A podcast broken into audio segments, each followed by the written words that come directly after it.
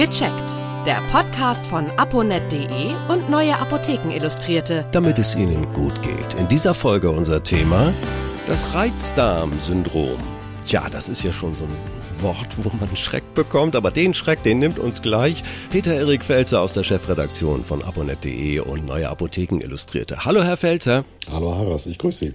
Reizdarmsyndrom. Also, ja, was ist das genau und wie erkennt man das? Eigentlich ist Reizdarmsyndrom so eine Art Notlösung.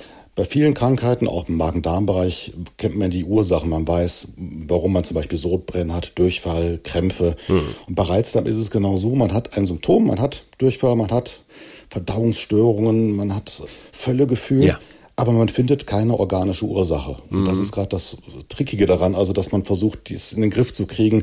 Keine Erklärung, aber man hat trotzdem versucht, es, dem Kind einen Namen zu geben und ja. dass man eben diese Patienten noch ernst nimmt, weil die Patienten klagen über Beschwerden ja. und man findet nichts. Und da denkt man, die bilden sich das ein, das sind Hypochonder und so ist es ja nicht. Also wenn die Leute Durchfall haben, haben sie Durchfall und wenn die Menschen äh, Verstopfung haben, haben sie Verstopfung mit Reizdarmsyndrom und die möchten ja genauso behandelt werden wie alle anderen Patienten auch. Ja. Deswegen ganz wichtig, dieses Symptom erstmal ernst nehmen und die Patienten ernst nehmen. Das ist wahrscheinlich eine ja, sehr empfindliche Verdauung, die sozusagen störanfällig ist. Man weiß bis heute nicht genau, woran es liegt. Man vermutet irgendwelche Ursachen im Nervenbereich, dass irgendwelche Sachen nicht richtig weitergeleitet werden. Ja. Da ist man am Anfang in der Forschung, aber im Endeffekt müssen die Wissenschaftler, die Mediziner noch sagen, wir wissen nicht richtig, woran es liegt. Also ja, das wundert mich. Ähm, das ist ja keine seltene Krankheit, dieses Reizdarmsyndrom, mhm. und dass es da noch keine Erkenntnisse aus der Forschung gibt. Ja, äh, soll vorkommen. Aber helfen starke Medikamente? Ja, erstmal muss man schauen, was haben die Menschen. Ne? Wenn, mhm. wenn, man, mhm. wenn die Menschen unter Durchfall leiden, dann kann man den Durchfall natürlich mit Medikamenten behandeln. Ja.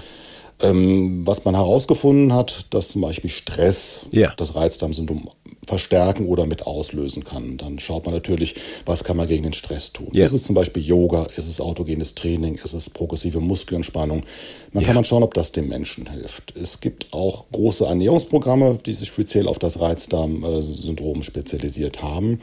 Da werden erstmal Tagebücher geführt und wird geschaut, was habe ich gegessen und wann hatte ich die Reizdarmattacke. Und dann versucht man, einige Lebensmittel wegzulassen und das hilft oft schon vielen Patientinnen und Patienten, wenn man zum Beispiel merkt, man äh, reagiert auf Weizen besonders und kriegt dann eine Reizdarmattacke und den Weizen lässt man weg und dann wird's besser, dann hat man schon einen Weg gefunden. Es ist so ein bisschen so ein Trial-and-Error-Spiel. Man probiert erstmal aus, was hilft und was hilft nicht und das ist schon ein ganz guter Behandlungsweg.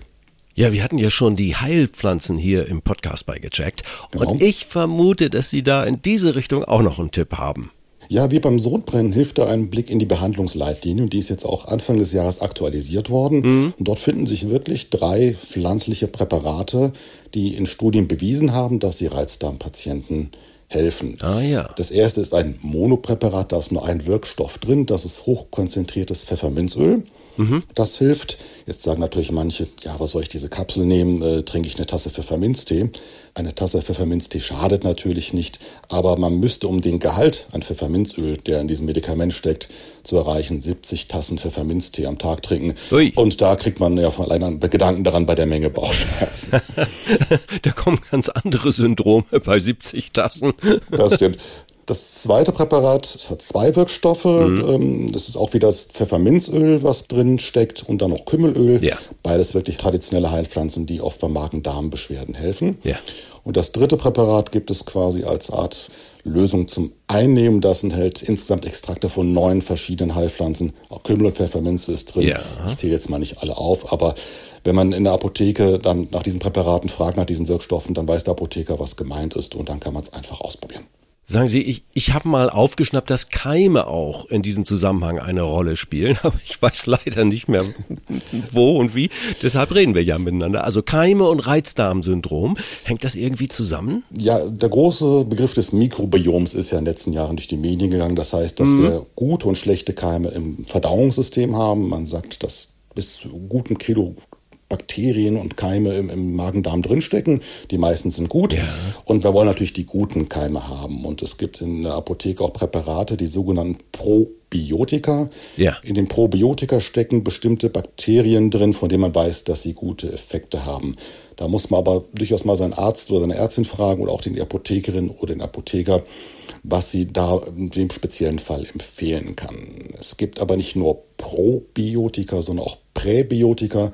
Präbiotika sind jetzt keine Keime, sondern das ist quasi das Futter für die guten Keime. Ah. Dass man quasi wieder Grillanzünder beim Grillen, ne? also die Kurzkohle alleine macht's ja nicht, sondern wenn man noch den Grillanzünder dazu macht, dann entfaltet ja. das eine richtige Wirkung und mit diesen Präbiotika tut man seinen, den, den guten Keimen im Magen-Darm auch etwas Gutes. Vielen herzlichen Dank.